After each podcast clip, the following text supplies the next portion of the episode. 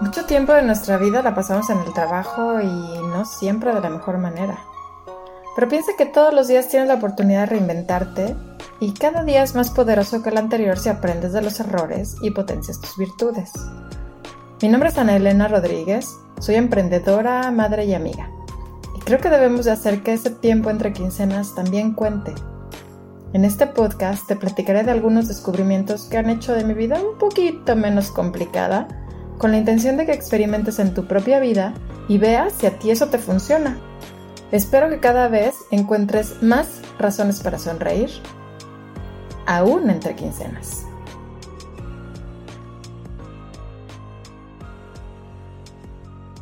Desde que tengo razón, los medios de comunicación nos han planteado que jefes y empleados somos antagonistas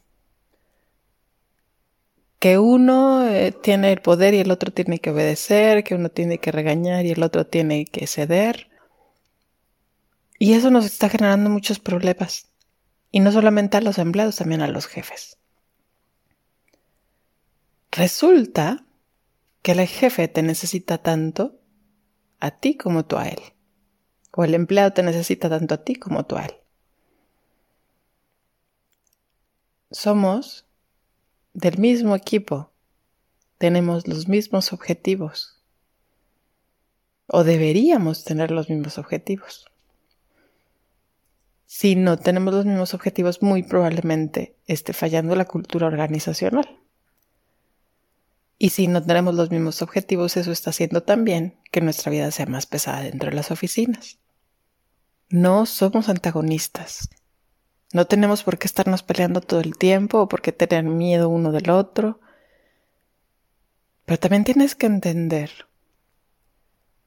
que los jefes también son humanos, también se equivocan, también tienen miedos. Generalmente, nuestras malas actitudes van más asociadas a miedos que a certezas. De hecho, las personas que tienen asociadas sus malas actitudes a certezas, generalmente hay algo ahí, un desajuste mental que tienen que trabajar. ¿Qué es lo que sucede dentro de la mente de un jefe? No sé si sea dueño de la empresa o no, pero de todos modos tiene que rendir con ciertos números, con ciertas actividades, en un tiempo determinado tienen que lidiar con un montón de personalidades dentro de su personal. Y al mismo tiempo tienen que aprender a controlar sus propias emociones, como todos nosotros. Nada más que en ellos es mucho más crítico, porque tienen personal a su cargo. Y si no saben lidiar con sus propias emociones, esto se ve reflejado en malas actitudes de parte de su personal. Todos tenemos nuestros demonios. Unos más, unos menos, unos más grandotes, otros más chiquitos, pero todos los tenemos. Y generalmente, la gente que te habla mal se habla peor a sí misma. Generalmente la gente que te estresa se estresa más a sí mismo. Yo no digo que aceptes todo, pero vamos a empezar por tener un poco de compasión, por una parte, y por otra parte, algo que ya te había comentado, hay que dejar de tomar las cosas personales. El jefe o jefa no te está gritando a ti, se está gritando a sí mismo. Nada más que tú lo escuchas. Se dirige a ti. Lo hace a lo mejor con palabras antisonantes, mal hecho, pero tiene que aprender a dominar su, su, sus emociones, su carácter. Ahora, ¿qué sucede? ¿Cómo llega mucha de esa gente a esos puestos? Resulta que dentro de una organización, una persona va escalando y de repente, de ser, no sé, vamos a pensar, el mejor vendedor, lo ponen a cargo de gente ¿qué experiencias tiene esa persona? ¿Qué conocimientos tiene? Tiene los de un muy buen vendedor. Sabe tratar con clientes, no con empleados. Sabe muy bien hacer su trabajo en ese momento. ¿Y qué es lo que le sucede? Que de la noche a la mañana le quitan lo que mejor sabe hacer, lo que más disfruta, para darle algo en lo que no tiene ni la más remota idea de cómo se hace. Y como en nuestra cabeza se nos ha metido toda la vida de que somos antagonistas, de la noche a la mañana se vuelve enemigo de sus amigos. Porque él era amigo de los que ahora son sus empleados.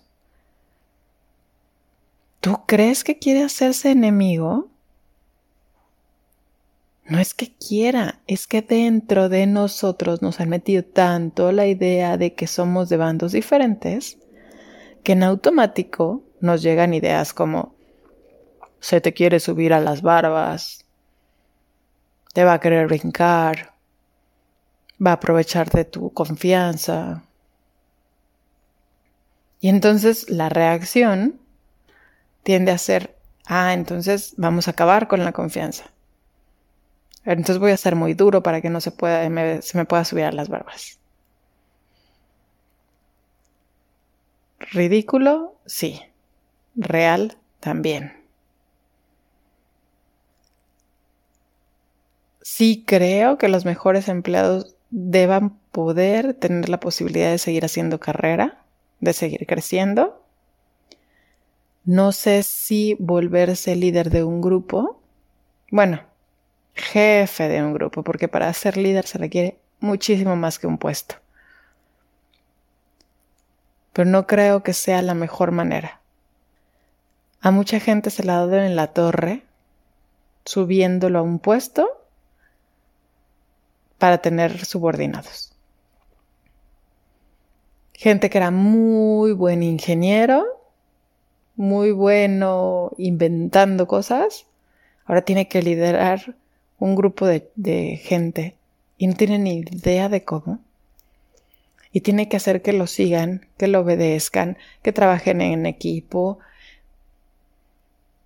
No te podría decir ahorita cuál es la solución mágica para que la gente siga haciendo carrera y cuál sería la solución mágica. Bueno, la solución mágica para tener un puesto de jefe de, para tener subordinados, pues definitivamente es la capacitación y elegir gente que de preferencia ya tenga ciertos dones para motivar a la gente, para entenderla, para hacer, para conectar con ella y lograr que todos trabajen en un mismo rumbo. Los que deben de tener todas las respuestas para resolver los problemas no son los jefes, es el equipo. Porque cada quien tenemos un pedacito de información y si trabajamos todos juntos, entonces se pueden hacer cosas mucho mejores. Y a veces queremos que los jefes nos resuelvan todo. Los jefes deben ser facilitadores. Pero las soluciones deben de venir del equipo.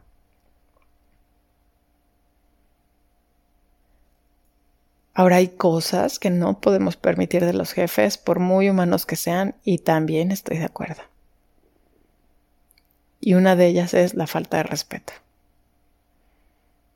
Yo creo que la regla número uno de la convivencia de cualquier tipo es el respeto. Y si tú sientes que tu jefe directo o cualquier persona del equipo te está faltando el respeto, tienes que alzar la mano, escalarlo. No intentes resolverlo a lo mejor con la persona directamente porque eso ya trasciende. Ya no es un malentendido, ¿no? Ya es una falta, ya puede ser una falta grave. Escálalo. Y si nadie te hace caso, ve tomando la, ve considerando cambiar de rumbo. Hay muchas empresas. Pero cuando tú permites que alguien te falte el respeto, te lo estás faltando tú mismo. No lo permitas. Hay muchos trabajos y tú vales mucho. Y las faltas de respeto tienden a mermar nuestra, nuestra percepción de nosotros mismos y tienden a generar ambientes tóxicos. No vale la pena. No digo que salgas corriendo, empieza a buscar otro trabajo, a dónde moverte antes de renunciar. Sí creo que es algo que primero debes escalar internamente y ya si no se resuelve, entonces tomar cartas en el asunto. Pero sí la falta de respeto creo que es algo que no se puede pasar por alto. Hay muchas otras cosas que tenemos que no te voy a decir que aguantar, sino que darnos cuenta que no es con nosotros. Y no sé si me cachas la diferencia. simplemente dejar de tomarlo personal porque de verdad no es con nosotros. También creo que hay algo más que se puede hacer al respecto. Y muchas veces va de la mano de la empatía. No lo sé. Depende mucho de las características que tenga tu relación con tu jefe, ¿no?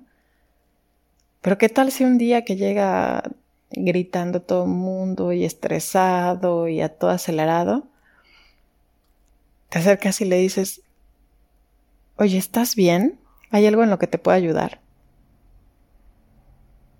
Punto. A veces no hace falta señalarle a la gente, es que tú haces, tú dices, tú... Ta, ta, ta. A veces solo hace falta ser empático. Pero para poder ser empático debemos dejar de tomarlo personal.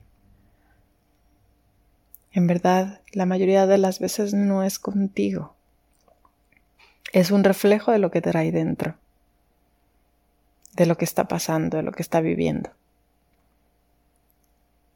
que debería aprender a dominar sus emociones, estoy de acuerdo.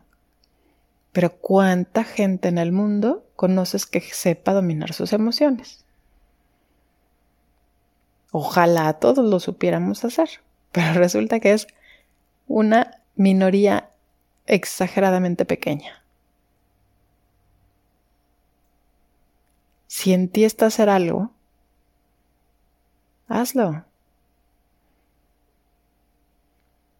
Yo sé que no es magia, yo sé que no es de la noche a la mañana, yo sé que implica un trabajo interno tuyo también, pero de eso se trata. Ver qué podemos hacer nosotros mismos para ir cambiando la situación poco a poco. Y vas a ver que algo tan simple como preguntarle a tu jefe si está bien y si puedes hacer algo por él, puede cambiar muchas cosas. En verdad hay cosas muy sencillas que nos pueden ayudar a dar, a hacer cambios radicales en nuestro ambiente de trabajo. Yo te invito a que lo intentes. Yo te invito a que desarrolles la compasión. Insisto, hay cosas que no se pueden pasar por alto.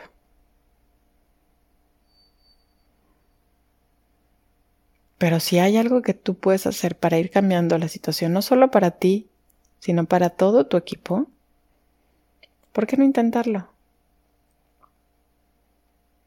La fórmula está sencillita. Uno, no tomarlo personal. Dos, preguntarle si está bien y si lo puedes ayudar en algo. Punto. Vamos a ver qué pasa. Inténtalo. Me encantaría que me platicaras si te funcionó o no te funcionó. Mientras tanto, te mando un abrazo fuerte. Cuídate mucho.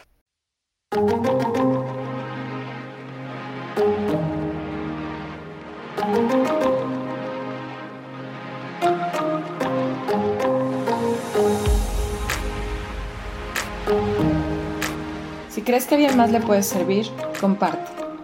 Es más, comparte con tus compañeros de trabajo para generar una inercia positiva y un mejor ambiente laboral. Si quieres que tratemos un tema en particular, contarme tu historia o simplemente entrar en contacto, escríbeme a entrequincenas.gmail.com. Repito, entrequincenas.gmail.com. Si te gustó, suscríbete para que sepas cuándo llegan los siguientes episodios y regálame 5 estrellas para llegar a más gente. Busquemos el bienestar de todos, porque el bienestar de los demás deriva en bienestar para ti y en bienestar para mí.